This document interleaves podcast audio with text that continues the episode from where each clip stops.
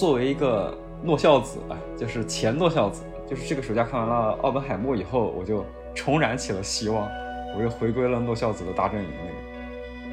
这部电影它的时长长达三个小时，但是我走出电影院的时候，我其实感觉时间大概只是过了不到两个小时。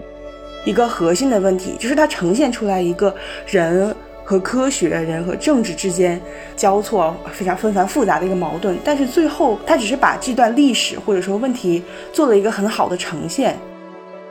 就是很难想象奥本海默这样的一个人，他没有预先设想到他研发出来的核武器会造成怎样的后果，很难想象像他们这样的科学家。其实这个武器有多大的威力，然后会造成多少人死亡，这些精密的数字在他们心中只要一闪而过的一个念头就非常的清楚。我刚刚说他讲的信息密度其实非常低，那为什么会造成这样一个现象呢？我觉得他的他并不是对他加入的每一场戏都有斟酌过的，我觉得他的许多戏份或者说许多场景都并不是必要出现在一个电影里面的。怎么感觉我们对于奥本海默心态转变也分成了奥本海默派和斯特劳斯派？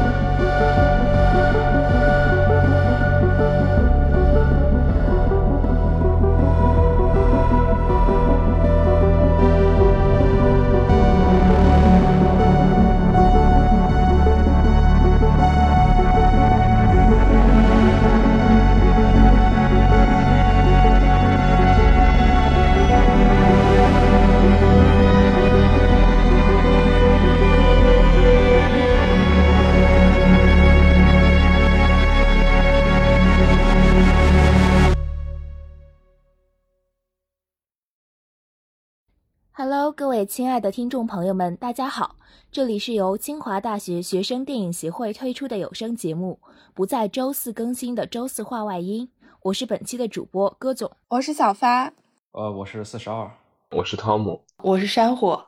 我们本期要聊的内容是诺兰的电影《奥本海默》。呃，这是一部就是呃讨论度非常高的电影。然后大家对他的看法也有很大的差异。那么大家先，我先问一下，大家都给这部电影打了几星呢？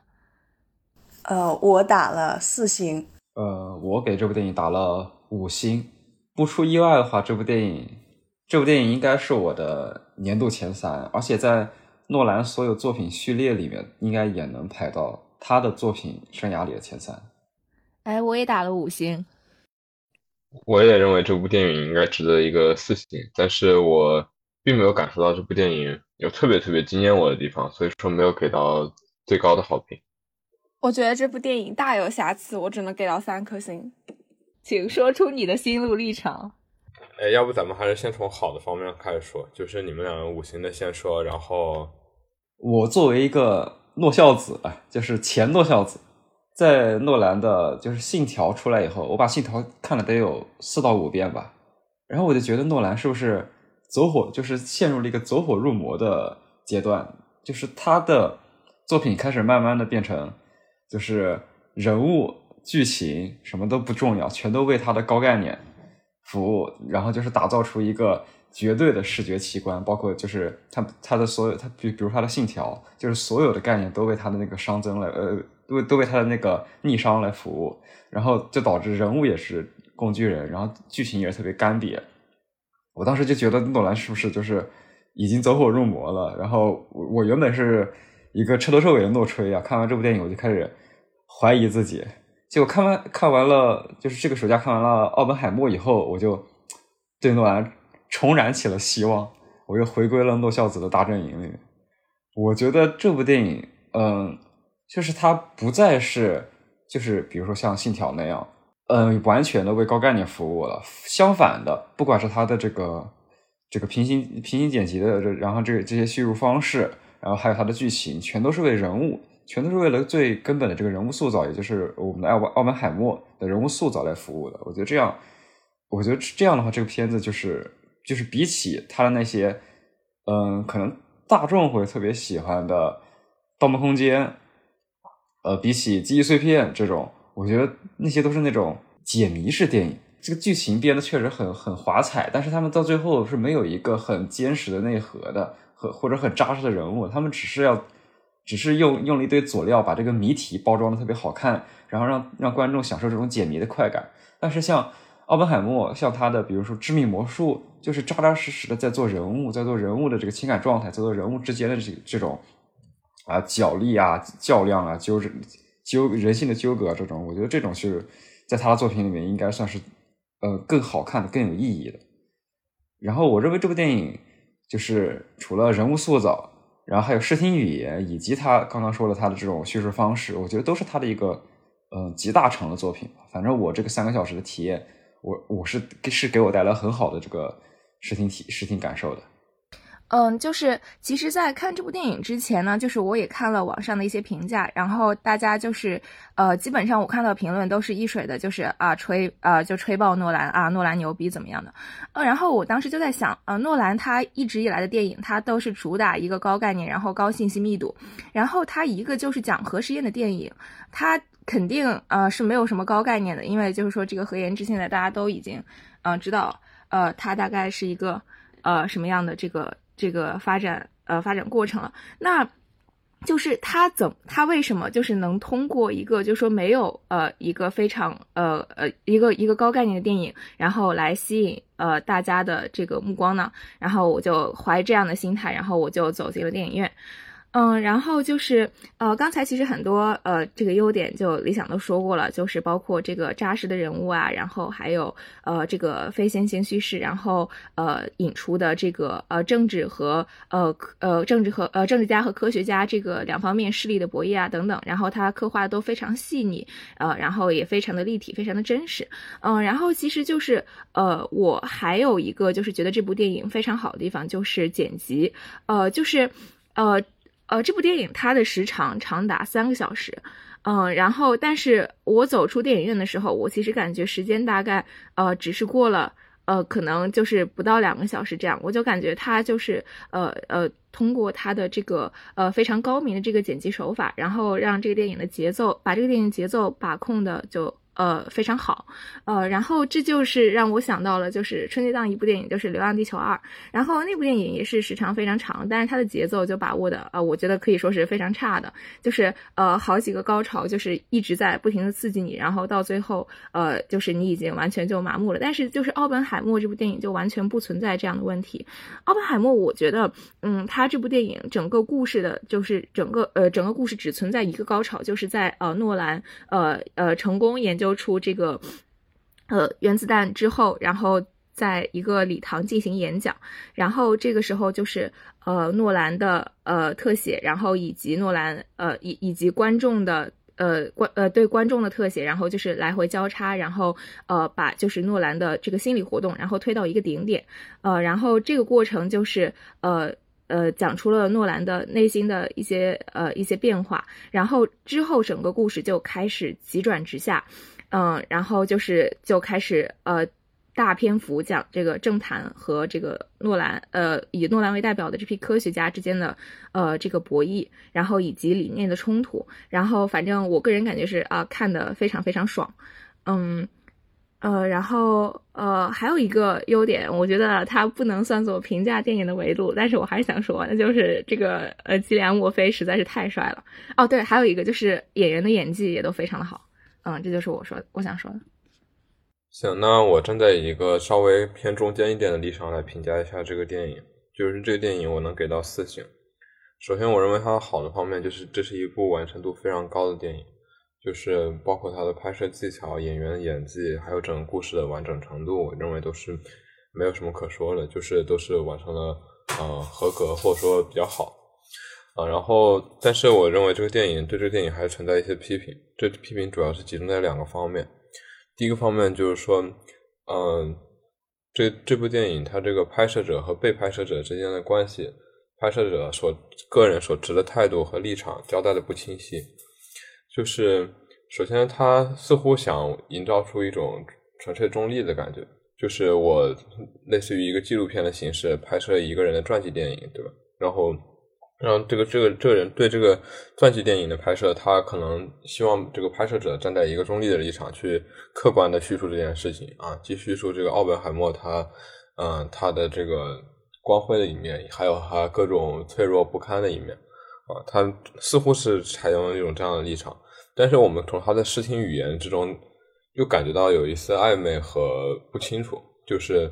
包括他在渲染奥本海默的各种情绪，然后渲染。呃，国会议员对他的迫害、迫害等等等等各种各种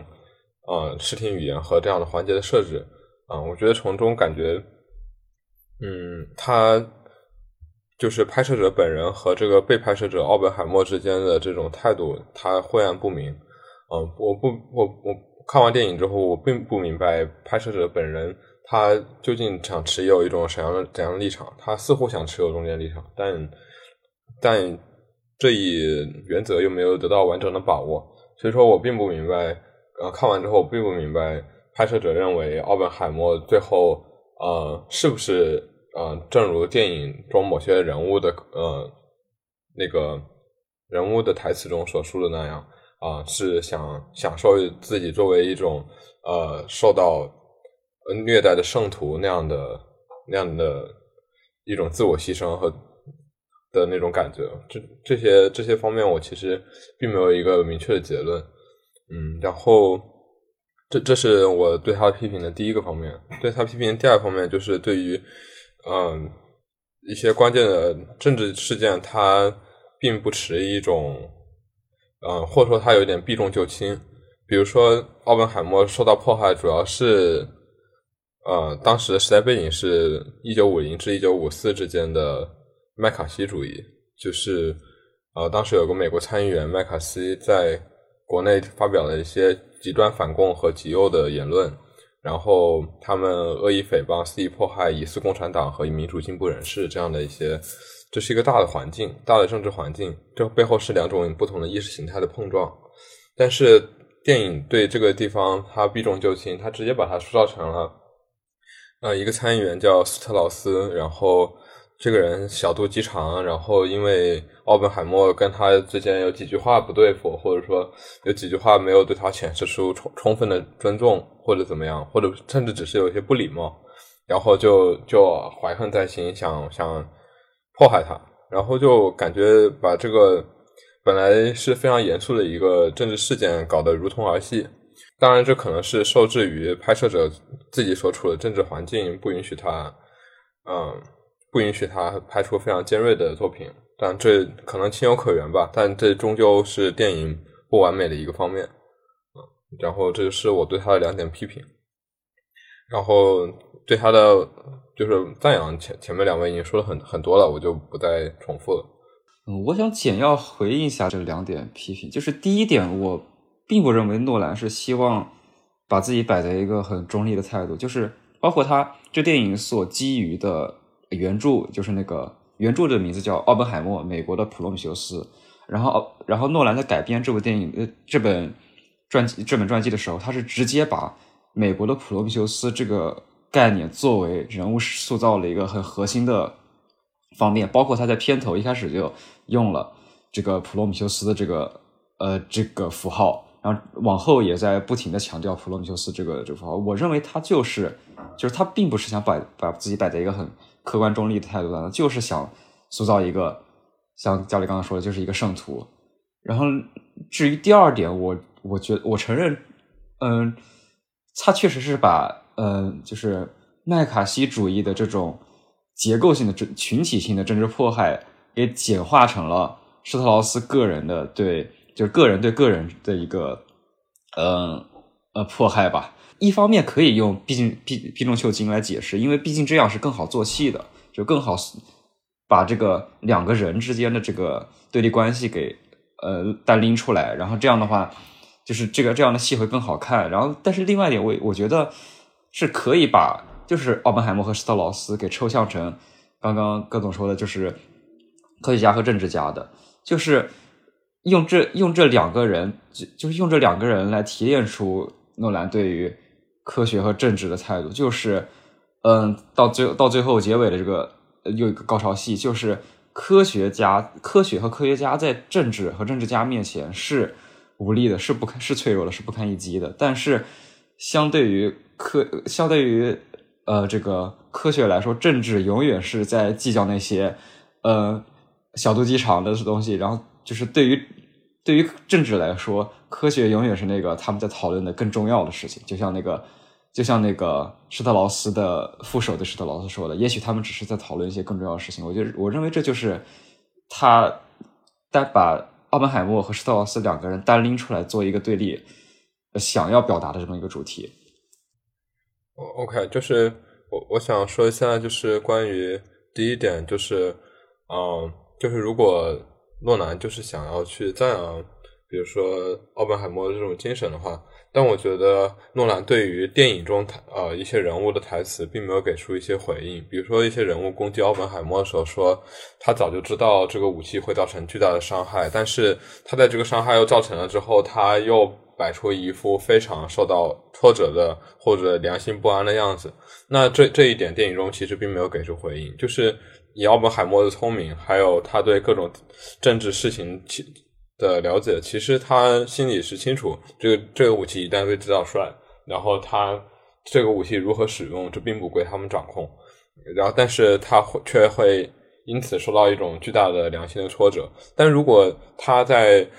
呃日本人真的被炸死了十几万之后受到了挫折，那为什么他在之前就可以预想到这件事情的发生的时候，他呃对此却视而不见？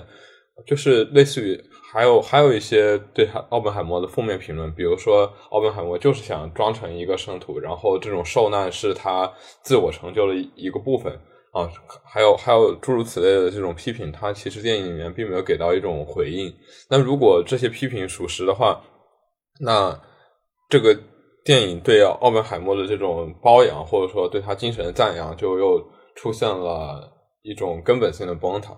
就。所以说，就让我感觉到疑惑、茫然。呃，我先回应一下第一个批评，就是说，呃，这个呃，奥本海默他意识可能早就意识到了自己，呃，如果造出这个原子弹的话，这个东西并不归自己管，但是他却还是造出来了。就是，呃，实际上我们可以看到后期，呃，就是比如说，不管是在各种会议的时候啊，然后还是在就是说这个核真正投入使用的时候，他也去见了总统。就是我们可以看到，就是奥本海默他其实对呃掌控这个核力量做出了相当的努力，就是。他可能自己清楚啊啊，我可能呃。并不能真正的掌控这个力量，但是他还是去做出了这方面的努力，这方面的尝试，就企图就是啊，甚至说企图说呃，说可笑一点就是唤醒政治家们的良知，但是他只是这些尝试失败了而已，然后所以他开始怀疑自己的道路，并且呃，我觉得这这可能是也是塑造奥本海默这个人物，他就是相当矛盾的一点，就是他在整个呃创造这个核武器的过程当中，呃，我们可以看到，不管是他这个建造小镇啊，然后还是最终研制出这个核武器，他都是。处于一个完全发挥自己主观能动性的状态，就是他其实并没有受到什么胁迫或者什么阻力，就是他完完全全是主动创造出的这个东西的。所以他最后，呃，就是因为就是说，呃，这个人类因为呃核武器受到的伤害或者可将可能受到的伤害，呃，给他内心造成的影响就更加的呃让他痛苦，让他后悔，嗯。然后再说一下第二点，就是呃，他说这个奥本海默他呃本身想把自己塑造成一个圣徒啊，这个形象就是呃，我我记得说这句话的好像是施特劳斯吧，是吗？对，是斯特劳斯。他说是我成就了他，因为是我对他这种迫害成就了他这种呃，就是受到屈辱和折磨的圣徒的这个这个人生。这个我感觉其实根本并不需要解释，因为呃，这个电影把这施特劳斯就直接塑造成一个完完全全的小人形象，他就是小肚鸡肠，然后就是他就是以小人之心夺君子之腹，就是他自己这么想的，然后就认为奥本海默是这么想的，然后他最后就是其实也给出了答案，就是说呃，就是这个呃，那个他的他的幕僚对他说，其实啊，就是说他们当时可能在讨论更重要的事情，就是就是。施特劳斯说的这些话根本根本其实是不重要的，他对奥本海默的评价完全是不成立的，他对奥本海默的评价完全都是自己的主观臆断和主观想象，嗯，然后这是我认为的。但是其实这句话，不只是在斯特劳斯口中说出，还在奥本海默的妻子口中说出，就是你不能应该容忍他们继续迫害你，你装成那个样子，就是一点用都没有。我具体的台词不记得，但是其实奥本海默的妻子也持有相同的或者近似相同的观点。而且虽然斯特劳斯确实是一个纯纯的小人，但是并不能因为他是一个小人，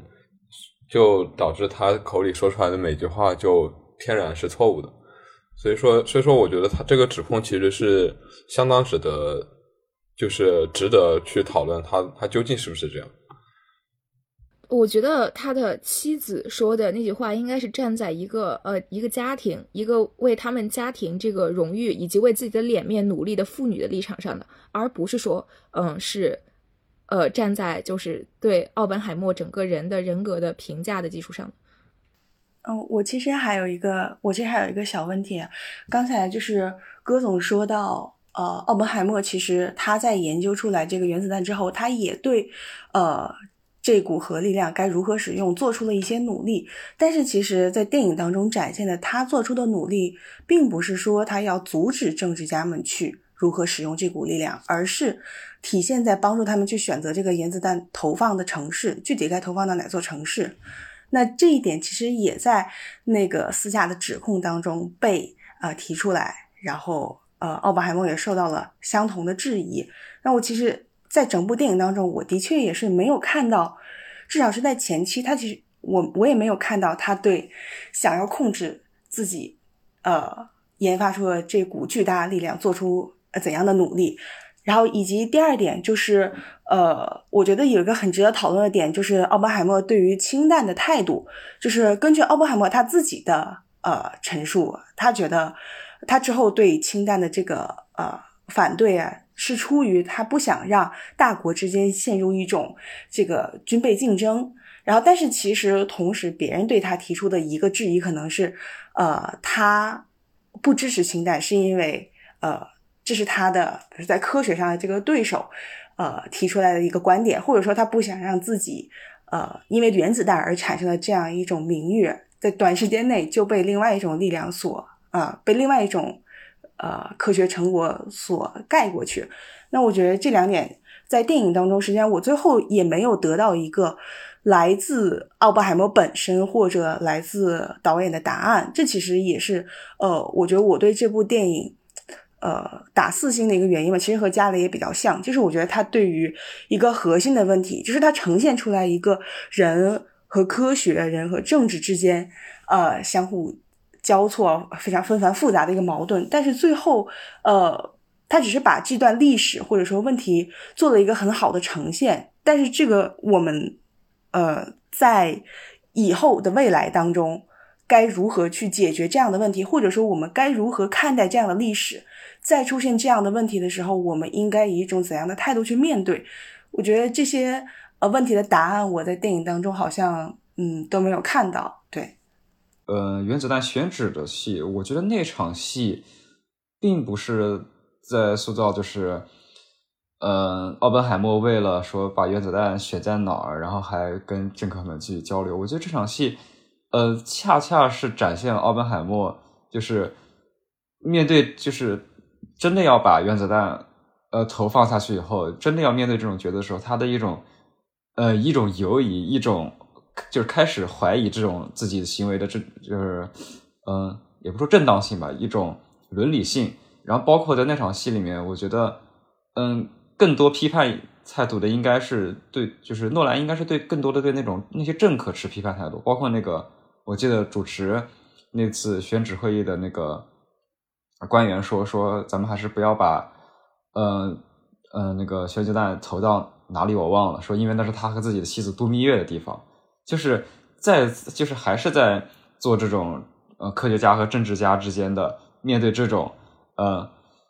决定十几十万人这个呃生生命的问题的一个态度吧。就一边是开始犹疑，开始开始怀疑自己行为，另一边就是很无所谓的说啊，这是我。”我和妻子度蜜月的地方，所以大家就不要往那里投原子弹了。我觉得还是这么一个，呃，这场戏还是从这么一个目的出发的。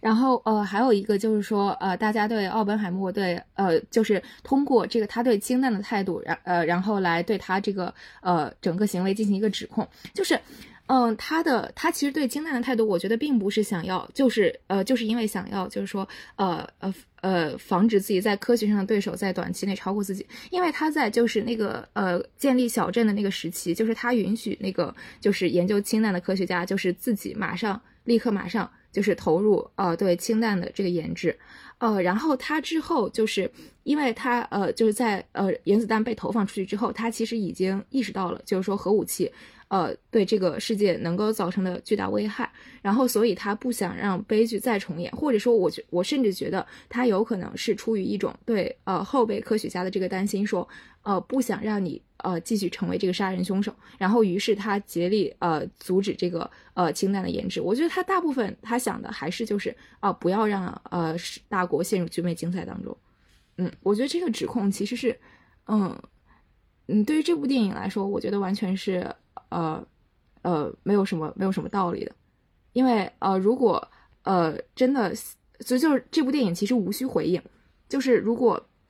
如果他需要回应的话，就是一开始奥本海默就应该对氢弹的研制持完全的反对态度。对，所以这其实就是我看到的，呃，奥本海默整体的一个，呃，就是他前后的态度或者情感。我好像，呃，感觉就在原子弹爆炸的，呃，就是成功投放之后的那一刻，感觉有一个很暧昧的一个转变，就是在原子弹投放之前，他其实，呃。呃，就比如说像刚才说的，呃，他对投放到某一个地点有一定的怀疑态度，但是我觉得一个科学家他应该他应该是对自己造出来这个东西有多大的杀伤力，他是有很明确的认识的。包括呃几万人和几十万人的这个生命，实际上是一个非常大的决定。我觉得他如果如果说有真正的嗯。比如说良知啊，或者说真正的这种感到了自己创造出来这种非常恐怖的力量，他我觉得他的态度应该不止于是犹疑，或者只是在地点之间做一个犹疑。我觉得他在这个时候就应该有一个比较明确的认识，而且包括他在原子弹呃投就是成功投放之前，他对氢弹是一个呃相对正面的态度，但是在这个投放之后，马上就呃他对氢弹的态度就又急转直下。然后包括对他做出的这个这个呃之前做出的这些努力啊，呃或者说之前跟政治呃跟政治家之间做出的这些呃磋商，其实他都产生了一种更加更加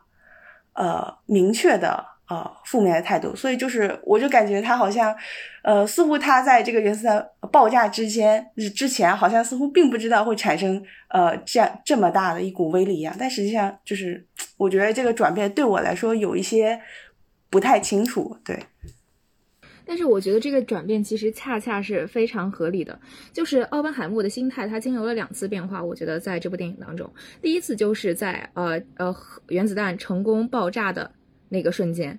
然后他这个时候态度从坚定转变成了犹疑，他从一个完完全全的科学家变成了一个呃具有呃政治性思考的这样一个人。然后在呃原子弹成功爆炸之后，他的心态又经历了第二次转变，就是呃之前他的犹疑、他的不坚定、他的不确定，都是基于他对这个呃原子弹可能造成的危害上面。呃，然后进行的一些想象，或者是呃，或者是他其实呃心里他还有一个自我暗示，就是说我造这个东西，我其实是为了啊死更少的人啊，或者是死更少的美国人啊，为我们的国家啊做出什么什么样的贡献，然后只是为了去打倒我们的敌人。然后，但是当这个原子弹它真真正正的就是在广岛和长崎爆炸的时候，就是说这个伤害和这个呃呃原子弹的威力一下子在他这里就变成了具体可感的。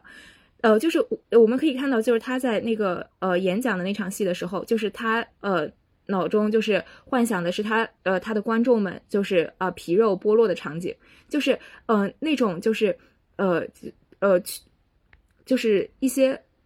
一些非常具体的人在他面前呃献出了生命，就是那样的感觉，然后让他呃从此之后对整个就是核试验就是开始抱有反呃反对态度，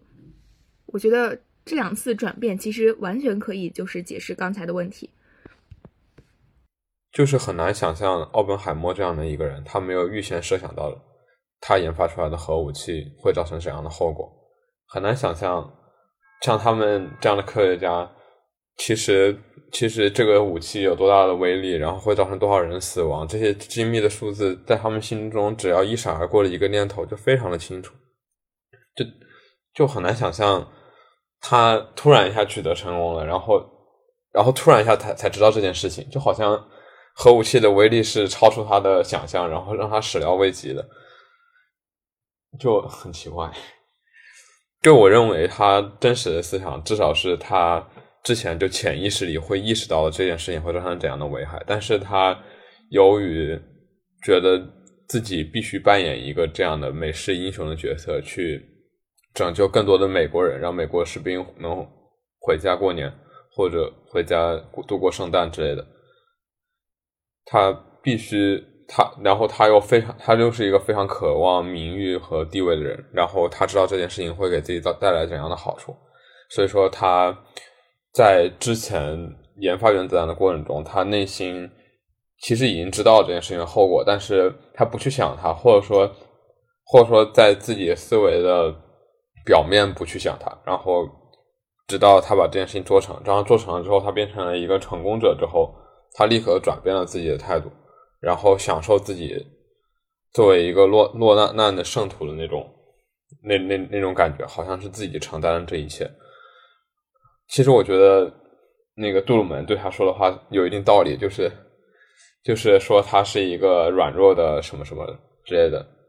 就是就是我可以我可以理解他他如果是一个富有仁仁慈的爱心的人，那那你干脆别研发出这这些武器，就是后面的东西本来就不归你管，你你你期望自己在研发出这个武器之后还能对它保持掌控，这是不切实际的幻想。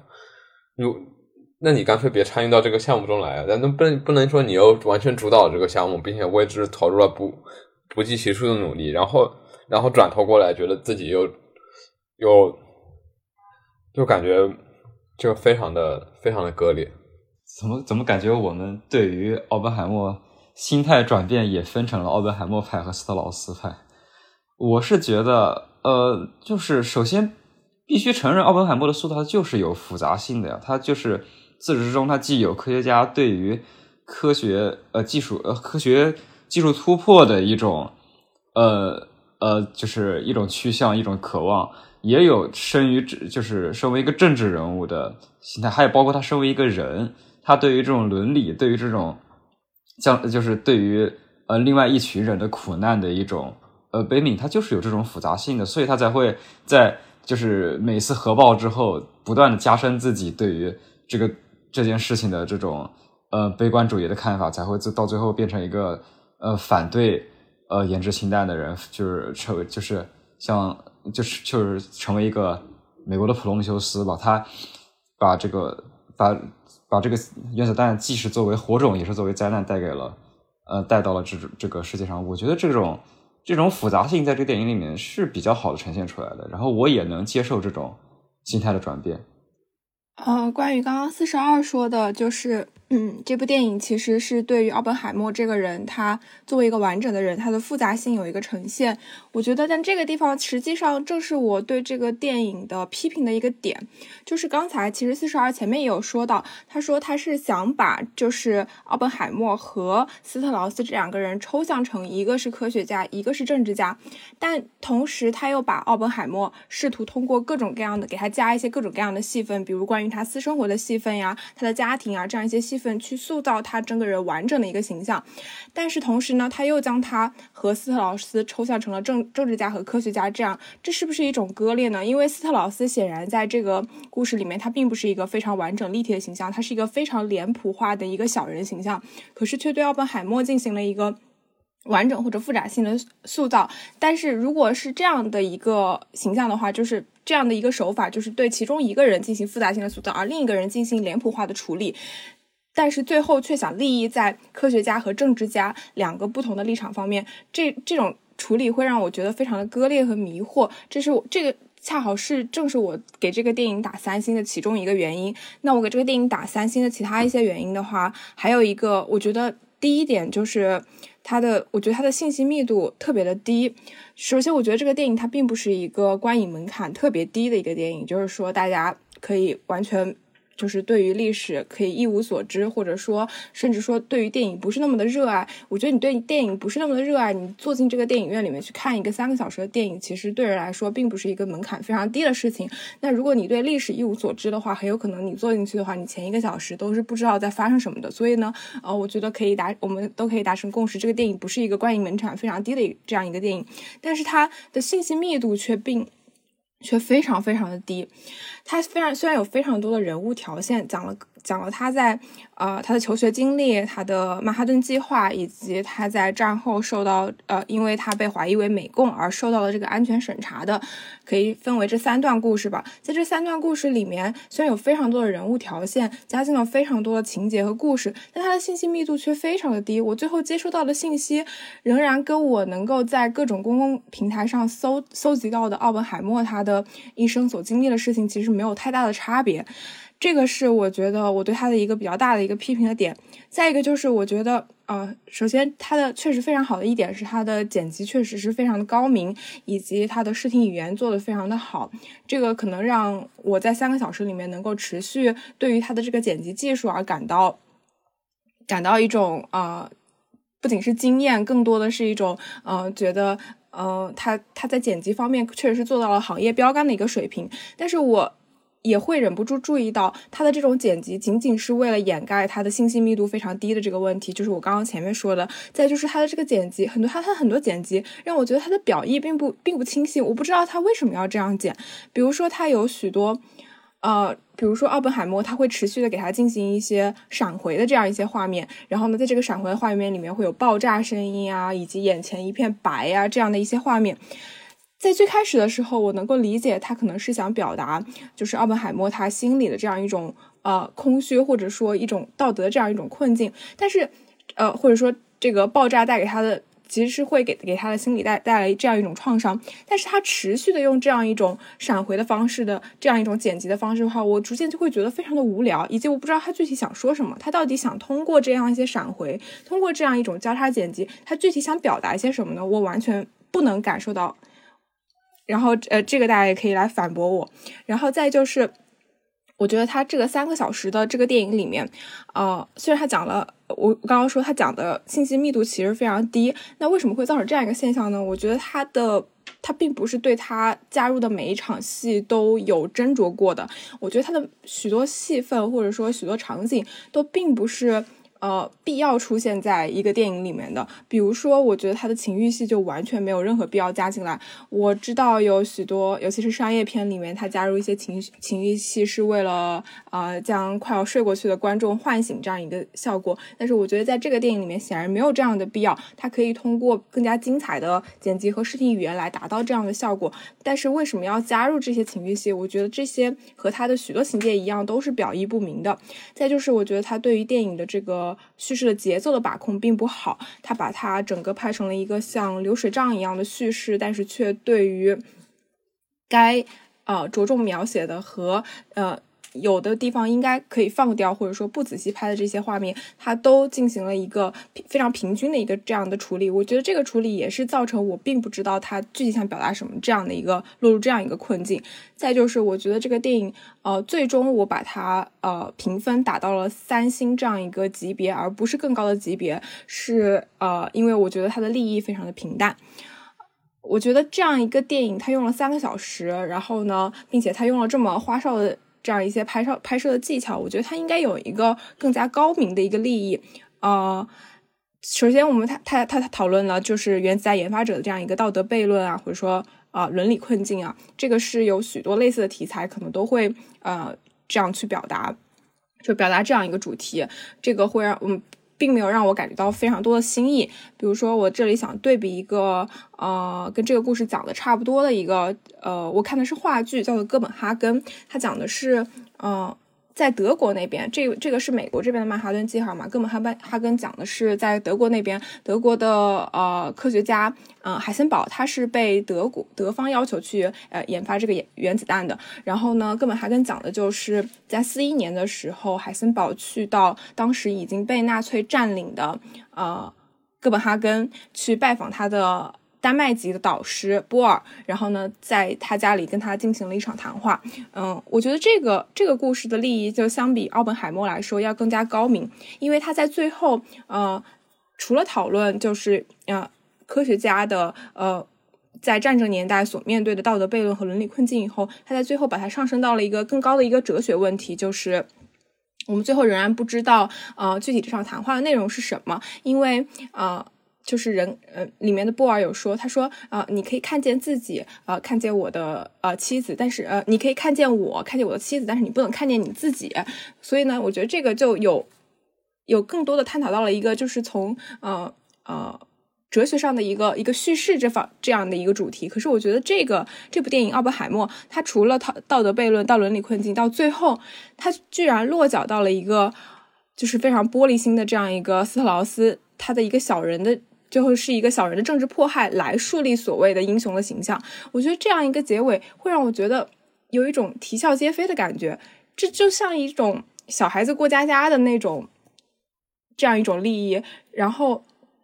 我觉得这种利益就是可能会满足许多人的那种爽文 爽文结局的这样一种快感。可是对我来说，我觉得它并不能作为一部呃剧作，或者说呃。一个有追求的导演，他应该的电影推出的这样一个利益，所以呢，这个地方让我觉得特别的失望，最后造成了我只给他，我本来打算给他打四星，最后因为这个利益这个落脚点，我最后只给他打到了三星，这个是我对他主要的一些批评点。对我比较赞同这个看法，因为因为就是如果把斯陶斯那条线彻底塑造成一个纯小人的话，就太弱化政治那条线了，就好像。满足了一种刻板印象，就是政治家都是蠢的，政治都是儿戏这样。但实际上并不是如此，可能个别政治人物确实是小人，个别的政治活动确实是儿戏。但是作为一种群体性的这种政治的大气候、大背景，决定一个国家走向的这种政治，它其实不是儿戏，也不能说把它弱化到呃弱化到一种小丑的地位上去衬托这种科学追求真理的伟大和纯洁。就感觉这样的一种处理让人不免不免失望。哦，我觉得这个地方可能涉及到一个我们对电影的评价的维度的问题。比方说，在我看来的话，我评价一个电影，它的最重要的维一个维度就是它的利益，就是它具体想表达什么，以及它有没有把这个东西来表达出来。对我来说，剪辑只是一个呃，它的一个表现手段，仅仅是一个锦上添花的东西。如果它的利益都在我看来立不住脚的话，它具体怎么通过呃剪辑或者说其他的一些呃视听语言来表达这个利益，我觉得都不再重要了。所以我对这个电影的评价比较低，主要是因为我觉得它的利益并不高明，但是呃，因此我觉得它的剪辑是否高明已经不是它最重要的一个评价维度了。就是关于关于这个利益高明与否，我觉得这个就本身就是很很主观性的一个看法，就是呃呃，没必要说，就是就就是就就是我就是没必要说把。就基于说，我喜欢这个利益，我喜欢这个利益，然后两个人基于这个来变。就是我个人来说，我是很喜，我是很喜欢他最后这个落点的。所以我可能我对这个电影整整体的印象，就是不管是利益，然后人物塑造，还是呃，包括说剪辑手法，我我觉得这个对我的感受，我我是获得一个比较统一的、很愉快的观影体验的。OK，那我觉得我们可以跳过这这个方面。我觉得确实也是如你所说，就是我们在讨论一个东西它的利益好坏的时候，这个地方已经没有可以辩论，它因为不是一个事实了，就是它只是一个倾向。嗯，然后呃，但是我其实还真的想讨论一点，就是大家怎么看待，就是奥本海默在后期他受到那个就是那个闭门的那个听证，是叫听证会还是啥？就是。那个各种指控，他他当时说出了一种心态，就是他的妻子显然是对他的状态非常不满意，认为他应该去反击，认为他并没有呃很好的去保护自己，呃，但是他好像呃在那样一种状态之中，他甘愿受到那些指责，受到这些折磨，虽然这些折磨只是一些精神上的，就是并没有。并没有是一种真正意义上的肉体上的折磨，它可能是种精神上的羞辱，或者说什什么之类的。我其实想讨论一下这个问题。啊，我另一个想讨论的问题就是这个奥本海默究竟和有没有通共啊？对，就是他后面好像有一段类似于高潮的戏份啊，就是说他在不断的逼问下，他终于说出了一句话，这句话大概意思是说，他们如果在一九四五年之后，就是原子弹爆炸之后，不再紧锣密鼓的去研发氢弹，这样就可以使得。呃，美苏两个国家都不去投入到这个氢弹的军军备竞赛中来，然后就像在一九四五年前那样，就是他他的意思就是在一九四五年前，他们呃，苏联其实已经知道了美国在研发原子弹，所以说苏联也不得不呃尽最大努力去使得苏联的第一颗核弹爆炸，嗯，然后这样的一种语言就暗示了他好像已经知道了苏联在研发核弹。呃，这这进一步暗示了他至少像，或者他至少知道苏联方向知道了美国在进行核子计划的研究的这样的一个事实，所以说，嗯，就好似乎暗示了他可能向共产党透露了一些相关的讯息，啊，所以说我觉得想讨论这两个点，第一个点就是他在受到逼问和指责时，他内心的心态是什么样的，就是他为什么不反击。他为什么容忍自己受到这样的一种侮辱和折磨啊？第二个想讨论的点就是，呃，他究竟有没有通共？他和苏共之间暧昧不明的关系究竟是怎样的？就是在这个电影的，我不去探究这个历史人物究竟怎样的，我们只是探究这个这个电影电影中他想暗示，呃，电影中暗示的事实是什么样的？就针对第二点，我觉得电影并没有，嗯。并没有暗示奥本海默通共，我觉得就是自始至终对于奥本海默，奥本就他塑造的奥本海默对于嗯美共成员的态度都是他嗯理解甚至保护具体的那些呃他所他所接触到的他的朋友他的家人这些美共就具体的美共成员，但是对于嗯是就是是否要支持是否要亲近嗯。呃，苏联，我觉得他始终是，就他并没有这种倾，始终是没有这种倾向的。就然后包括后面在餐在餐厅里，呃，斯特劳斯对他的就是，就他对斯特劳斯说说这个，呃，不希望看到美苏之间陷入这样一种军备竞赛。我觉得他这这他说出这种话也，嗯，并不是站在一个亲近苏联的立场来说的，而只是站在一个，呃。嗯，就是想要控制这种大规模杀伤性武器的这种，嗯，站站在这样这样一个立场来说出这句话的。啊，我同意你的观点，就是他看起来始终并没有表达出对苏共的亲近，对，就是，嗯，所以说他应该始始终从始至终对呃所谓的共产和共产国际这样的概念，他始终保持了一种。呃，赞赏和亲近，但是他并没有加入他们，然后这似乎是整个电影，呃，想塑造的一种事实。对我比较同意这个看法，我觉得奥本海默他其实只是一个。呃，比较入世或者说比较关心呃一些政治和国际大局的一个知识分子的形象，他对于呃他可能更多的是对共产主义这个概念的呃好奇，或者说他希望呃更多的了解这个领域，更多的看就是这样一种理论可以对于政治或者说对于整个世界的格局有什么样的一个改变，并不是说他真的在政治历程上场上已经加入了呃苏共，或者说已经是非常亲近苏共的这样一个形象。我觉得呃呃他大概是这样。这样一个立场，对我比较想讨论一下刚才提出的那个第一个问题，就是有关那个闭门听证会的问题。就是我在观影的时候，感觉奥本海默在这个听证会上表现出来的态度，实际上也是呃，就确实是非常值得讨论的。因为如果说呃，奥本海默他的确，比如说他的确认为自己呃这个问心无愧，没有就是或者说在那个呃。政治选择就是要不要投放原子弹上，他有非常明确的立场的话，那他其实应该在听证会上体现出来一个更加坚决或者呃更加这个明确的态度。呃，那如果他认为自己呃的确是呃有错的话呢，那我觉得他其实呃就是我觉得他这两个态度之间是非常暧昧不明的，就是呃，所以我觉得可能还是和。刚才咱们提出的那个关于普罗米修斯这个形象，呃，有一些关系。就是我觉得普罗米修斯他实际上是他对自己呃带来这个火种，对对人间会有什么样的一个影响，他是有一个非常呃明确的认识的。包括他对自己将要受难的这个命运，也他是明知自己将要受难，并且要做一个非常正确的事情。然后他才去接下来做出这种选择的，但实际上，呃，奥本海默，我觉得他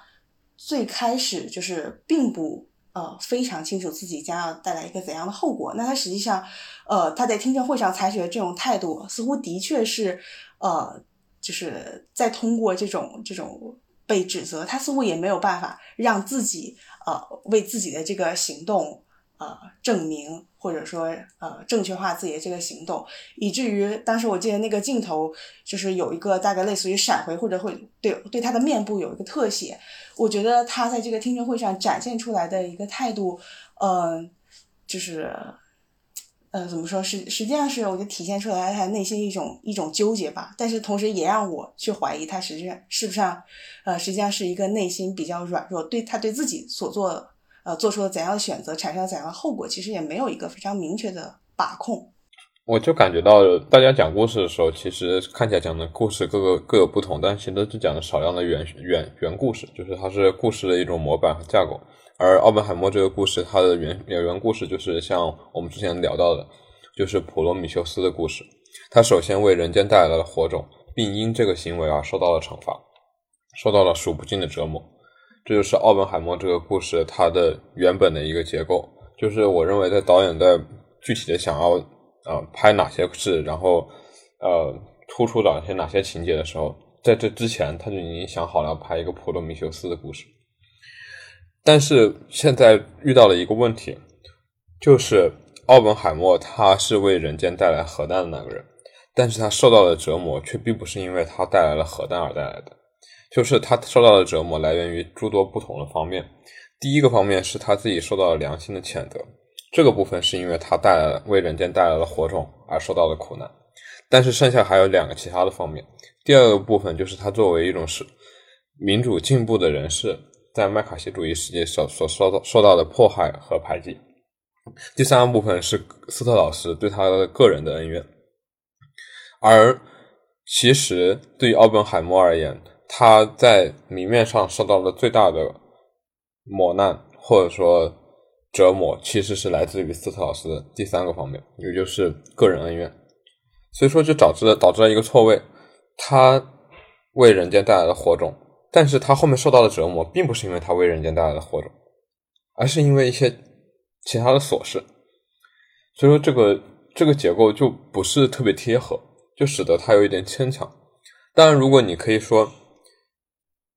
斯劳斯那些对他的带来的折磨其实不算什么，他真正的折磨是他内心的折磨。那这个故事又贴合回去了，就是他正是因为他为人间带来了火种，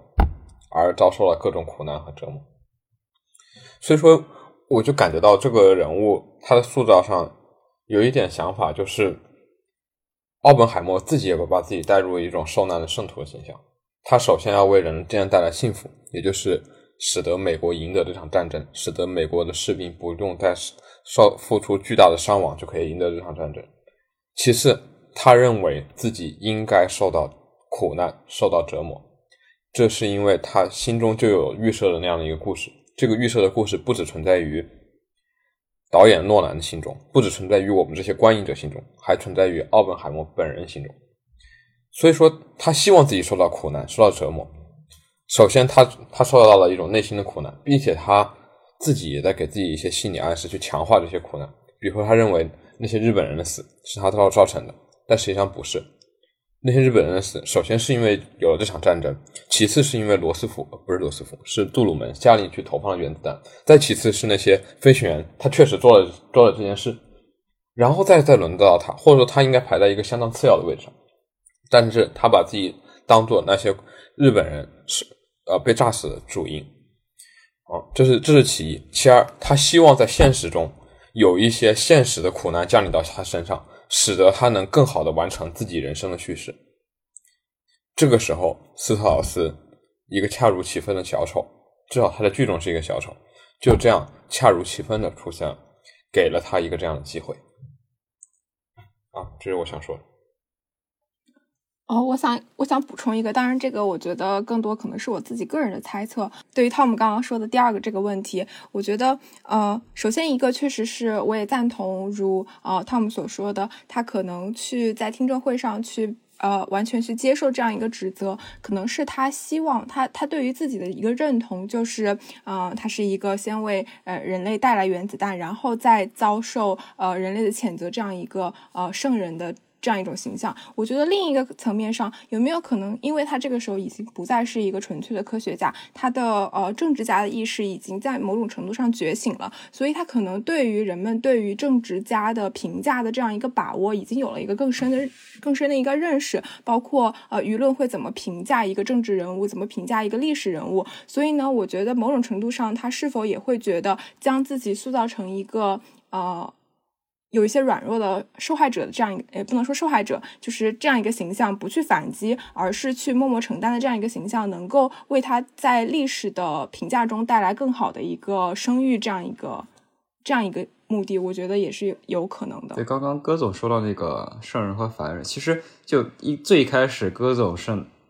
基于叙事节奏、叙事效率，把这部电影和《流浪地球二》进行一个拉踩，然后我觉得。从人物关系塑造上来说，哎，也包括这个节奏上来说，它都可以跟另外一部电影拉踩，就是我们，呃，这个今年第一期，呃，这呃这个学期第一期聊的这个《长安三万里》进行一个拉踩。我是觉得这两个电影是有，呃，就是比第一眼看上去更大的共通之处的。就第一方面，他们都是三个小时的这个时代戏，而且都是群像戏。而且就是他们就是就是就是都是就是包括长相里是对于盛唐这个呃诗人群体，然后奥本海默是对二战时期的美国的物理学家这个群体来来塑造的。然后而且他们俩之间都可以提炼出两个嗯相对应的人物关系，就奥本海默里是奥本海默和施特劳斯，长相里里面是李白和高适。就是奥本海默这里面他是就是放在主题表达里面，就是强调。呃，这样一个小人，一个普，就是小人之心夺君子之腹的这么一个对比吧，就是，嗯，施特劳斯始终是不明白奥本海默眼中那个更，就奥本海默就科学家眼中这个更高、更重要的事情是什么的人。然后我觉得《长安三万里》就是我拉踩他的地方，就是虽然电影里，就虽然他好像并不是电影里想要塑造，但是好像在隐隐暗合，《长安三万里》导演主题表达。就是，呃，这个公民和这个诗词之间的这个一个对比，就是哦，高适始终是以，嗯，处在一个最，呃，处在一个最这个俗世的，然后最后也打，最后也获得了俗世上的功名。然后李白作为一个失败者，但是他有这个诗词上的这个，呃，有诗词上极高的这个成就吧。然后我觉得这两个人物关系也是，我觉得也是。呃，可以对位来探讨的。其实大家刚刚忽略的一点是电影。他加入了爱因斯坦这样一个人物，我觉得爱因斯坦这样一个人物，他除了承担一个呃先知的功能之外，呃，他还其实和奥本海默形成了一个对比，就是因为这部电影，他对爱因斯坦，呃，其实塑造成了一个完全的先知和圣人的形象。他知道，就是奥本海默研制原子弹，他被呃他之后的后果会是什么，奥本海默自己将要遭遇什么，但是这些奥本海默他自己是不知道的。奥本海默他。呃，呃，和爱因斯坦的两相对比之下，他其实是一个更加立体、更加呃真实、有七情六欲的人。他，呃，我们我们可以完全可以不排除他在制造原子弹的时候，呃，有一部分满足自我理想、幻想性叙事的私心。嗯，这但是这只是他完整人格当中的一个侧面。呃，这个侧面是为了更好的凸显他在呃一个更大的冲突，就是追寻真理和全人类的利益发生冲突的时候，他该呃他如何进行选择，以及他在进行了这个选择之后所受到的呃荣誉和折磨。嗯，我在想说的一点是，就是之前小发好像说，呃，奥本海默这部电影它是一个流水账式的讲述，呃，但是我其实我并不认同这样的一个批评。我觉得，呃，这部电影它其实并不是流水账，因为一个流水账式的电影，它应该是一个没有叙事重点，然后仅仅是把呃事件进行了呈现，这样才叫流水账。嗯，我觉得我可以拿出另外一部电影，就是讲图灵的电影《模仿游戏》来做对比，呃。呃，就是模仿游戏，它几乎只是完整的呈现了图灵到被邀请进行这个呃密码的破译工作，到研制出计算机，然后再到最后，呃，他研制出计算机之后，却因为个人性取向的问题，然后被当局，呃，呃。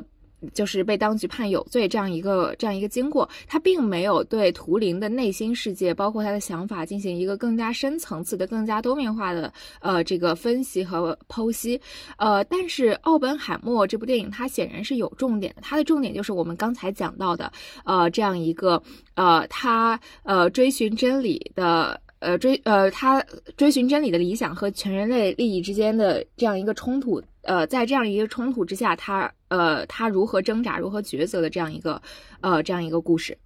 我觉得是这样的，就是我也想说一下这个主次问题。就是我认为，首先我不我我不对这个电影没有觉得它是像流水账，我对它的批评没有到这种程度。但是我确实觉得它不分主次，因为它的探讨的主题非常的多。他想探讨的主题至少包括战争与和平，包括呃工人阶级民主与资产阶级自由，包括个人英雄的自我成就以及圣徒式的个自我牺牲。但是他们确实可以用同一个词来串起来，这个词就是奥本海默自己。他只是平时的去叙述了奥本海默一生中最重要的那些大事件。这是确实是他作为一个个体，在他的漫长的一生中所遭遇的各种宏大的主题，但是我确实没有看到他在这些非常非常宏大的母题之间做出如何取舍，他只是把他们全部都呈现出来。对，所以说我觉得，首先它不是流水账，因为它所有的这一切东西仍然串通于同同一个呃概念之上，但就是奥本海默这个人本身。当我们听到这个词的时候，它只是空洞的一个名字，但只有把他一生中所经历的各种选择、各种事件全部串起来加在一起，才是这个人实质的内涵。所以说，作为一个传记电影，他把所有的这些主题均等的表现出来，我并无批评态度。但是我确实觉得他并无主次，因为他好像每种都写了，但是并没有一个绝对的主题。但是我觉得，呃，是否有主次这件事情，其实，嗯，是对，呃，电影节奏一个非常主观的感受。呃，这样一个评价，就可能是在你眼里觉得这部电影它是没有主次的，但是在我这里，我觉得它的主次是非常分明的。就像我们刚才讲过，就是两种冲突很明显的占了电影的大篇幅。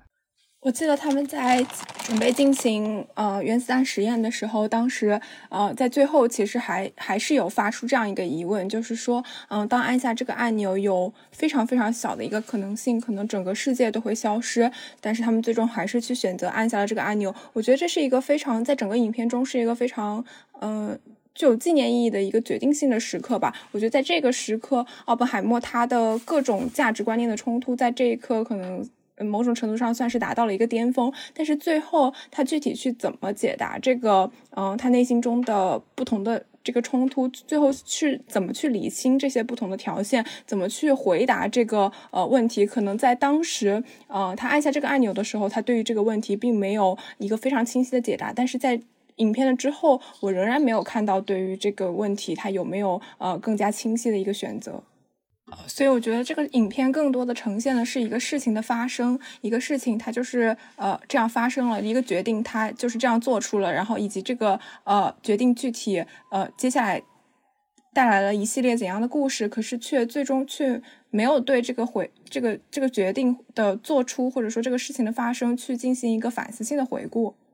我觉得他最后并没有进行一个反思性的回顾，我觉得是完全情有可原的，因为这部电影它本身讲述的是奥本海默，是以奥本海默。呃，为主视角进行叙事。奥本海默其实在他的处境当中，他是完全没有能力去做这样一个反思性的回顾的。嗯，或者说他的这种反思性的回顾是在巨大的痛苦当中进行的。所以，影片它只要呈现出奥本海默所受的痛苦，在某种程度上，反思性的回顾事实上就已经做出了。因为这部电影它毕竟是讲奥本海默的，而不是我们站在一个后来者的上帝视角上所看到的一个理念的。假设整部电影对这个事件做出了一个整体性的评价，它事实上有没有一种可能就沦为了导演的一些主观判断或者意识形态的输出工具了？所以我觉得，就是不进行反思性的回顾这样一个处理，反而是非常合理的。对，就是我觉得他可能就是表示，他们当时还是冒了一定风险去，去去试爆这个核弹，然后他们面临着巨大的战争的威胁，所以说不得不在 near zero 这样的一个这样的一个预算结果之下，就已经可以去，就是已经可以去做样这样的试验了。那还有一个问题，我我我们好像从头到尾没有谈到，就是。我们可以以一个这样轻较为轻松的问题结尾，就是就是关于奥本海默的爱情线，就好像我们从头到尾都忽略了这个问题。对，就是他好像也花花了相当的笔墨去写奥本海默的爱情线，包括他的第一任心里有一点障碍的女朋友，然后还有第二任作为他的妻子的那个女人。然后大家对对这这条线有没有什么看法和评价？嗯，说一下我对呈现奥本海默和那个心理医生之间的爱情的这样一个部分的看法吧。嗯，其实我觉得这一个爱情线，它并不是想讲。呃，奥本海默和这个医生之间的爱情，呃，他一个方面是想讲一下奥本海默他在成为一个政治家之前，他作为一个呃，作为一个首先是作为一个人，然后再是作为一个科研工作者，然后他自己本身也有了一个七情六欲，然后第二个方面，他其实就是想。呈现他对整个世界的态度，从一个更本质的层面呈现出他对整个世界的看态度，以及他最终追求的到底是什么。呃，因为就是后期整部电影，它其实就是在讲，嗯，奥本海默制造原子弹的过程。我们仅仅通过就是制造原子弹的过程中，对这个呃呃原原子弹能否制造成功的这个执着，我们是无法判断出奥本海默他呃。最他追求的到底是呃，到底是那个呃世界本源的真理，还是只是追求一个这个原子弹的，就是说这个一个比较比较具象层面的一个成功？嗯，但是就是在他跟这个女心理医生的这个恋爱当中，我们可以看出，包括从他们呃在一起讨论的话题，然后包包括奥本海默在一些就是呃比如说语言学上的天赋，我们其实就是。可以看出，就是奥本海默他实际上，呃，最终追求的是探寻这个世界最本质的真理，而不是仅仅制造一个原子弹。嗯，我觉得这是这个片段，它是对呈现奥本海默自己作为一个人的终极理念非常重要的。嗯，他的第一任女朋友，我觉得其实，在后期说不好听一点，他承担了一个工具人的职责。嗯，在奥本海默小在小镇封闭期间，他得知他第一任女朋友的去世的消息，他非常难过，却发现自己因为被封锁在这个小镇里，不能跟他接触的时候，他的那种纠结、那种痛苦产生了。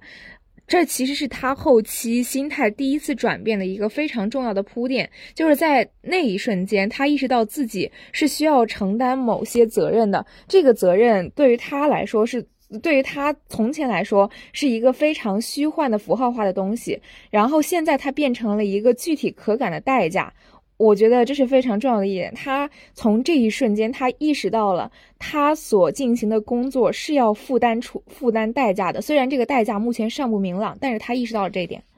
对，就好像第一任就是他的第一任女朋友，就是其实扮演了一个很重要的角色。第一个角色就是他，他好像引出了奥本海默的一些内心的纠结，或者说一些。一些一些关于呃人生哲理的思考，然后他又在后面扮演了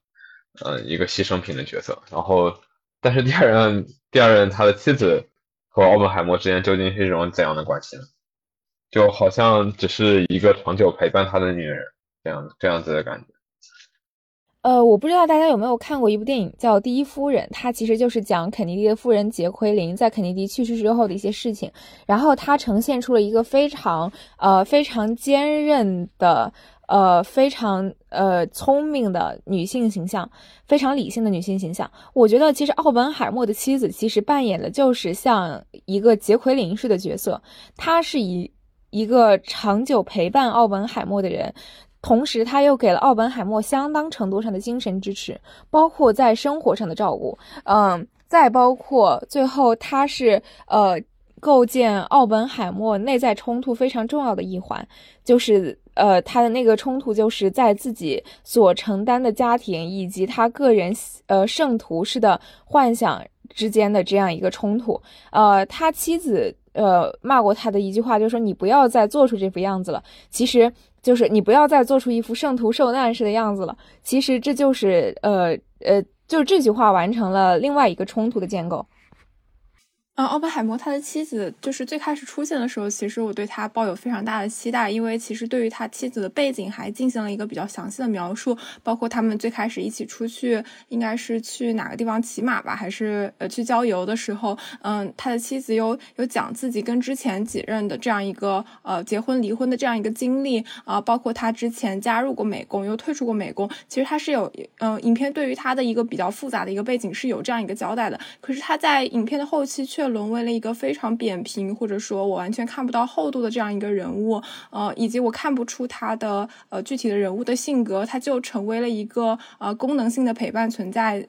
来陪伴在奥本海默的身边。我觉得这个地方也是会让我觉得比较困惑的一一个地方。我不知道为什么呃导演没有更多的对他进行，让他成为一个更加有厚度的这样一个人物。这个我倒是可以说一下，我认为就是他在事实上已经。不太可能成为一个比较有厚度的人物。他已经退居二线，放弃了自己的事业，作为一个家庭主妇依附她的丈夫存在。所以说，她的社会功能丧失之后，她的个人理想不再去得到追求之后，他这个人物就是他在事实上不是说在这个影片中，当然，当然我不知道事实上这个人是不是完全是这样，就是至少在基于影片告诉我们这些事实而言，他已经不太有这样的。机会去成为这样的一个人物了，非常赞同。我觉得，就算他的妻子作为一个工具人存在，在这部讲述奥本海默的电影里面，也是完全合理的。他不足以作为一个被批评的点，因为在一个完整的叙事当中，有的时候平面人物是不可避免的。呃，我其实还想插一个小的问题，就刚才我们说到呃关于奥本海默妻子形象的这个这件事情，然后我其实呃我自己观影的一个感受是，感觉在这部电影当中。呃，诺兰确实他是想塑造一个很丰满的奥本海默这个主人公的形象，但是与此同时，我觉得其他的人物似乎都，嗯，成为了一种相对来说扁平化的存在哈。但是，所以我其实想提的一个问题就是，对于这种人物传记式的，呃，包括这部电影的时长也非常长啊，那呃呃，导演把其他的电呃把其他人物的形象扁平化，这是一个呃有意为之的事情呢？还是还是一个呃，这部电影的一个不足之处呢？或者说，呃，包括我们在刚才的讨论当中，呃，这个呃，关于这个政治家扁平化的形象，以及这个妻子或者其他人物扁平化形象，也会某种程度上成为一个被攻击或者说被质疑的点吧？对，所以其实我对这个问题还挺感兴趣的。我觉得在这样一个语境下，唯一值得探讨的就是，呃，在塑造政治家的这个人物的时候，呃，出现的一个扁平化和脸谱化的问题。嗯，对于其他人而言，我觉得，呃，脸谱化它其实，呃，不是一个值得批评的点。嗯，其实我觉得女性形象在这部电影中就是作为体现奥本海默人物形象的工具人而出现的。嗯，我觉得毕竟他们跟奥本海默自身的理念并没有产生重大的冲突，所以他们的呃扁平化和脸谱化是完全情有可原的。但是有一个地方就是我觉得值得探讨，就是政治家这个形象的呃扁平化。因为毕竟他，嗯，和奥本海默之间的博弈，然后以及他们背后所代表的这个不同理念的冲突，在电影中它其实占据了相当大的篇幅，然后也是一个讨论的重点。所以，嗯，所以我觉得政治家他其实，呃，理应是，呃，值得值得就是进行一个比较细化的塑造的。但是，呃，后来又想了一下，因为，呃，毕竟他，呃，就是，呃。就是政治利益、个人利益和这个奥本海默整体理念的这样一个冲突，它毕竟也只是奥本海默自身两种理念，就是追求真理和对人类呃悲悯情怀的一个附庸。这个理呃就是这这个冲突，它其实也是奥本海默自身人格冲突的一个附庸。所以就是虽然呃这个地方对政治家做一个扁平化的处理，它可能并没有特别精妙，然后。也并没有，呃，就是给这部电影，就是说，呃，让这部电影有更丰富的层次。但是它是一个相对来说比较保险的做法，就是一个非常典型的立体的科学家和一个，呃，呃，典型的政治家之间的博弈。呃，所以他的，呃，能力，呃，在这部电影中体现有所有所削弱。我觉得它其实也是一个必然的结果，因为除了这样处理的话，我想象不到他还有什么其他更好的处理办法。嗯，就他，如果他把政治家塑造成了一个更加立体的形象，他其实呃就不能更好的展现奥本海默他就是自身呃就是自身理念的一个碰自身自身理念冲突的一个碰撞了。这其实就是呃呃就容易造成一种无重点流水账式的叙事。我觉得我们还可以对电影的评价维度进行一个探讨，呃，做为了一个主要人物，或者为了服务于电影的整个主题的曲线，呃，体现，呃，把一些人拍成一个工具人，拍成一个扁平人物，呃，会对这部电影的评价造成什么样的影响呢？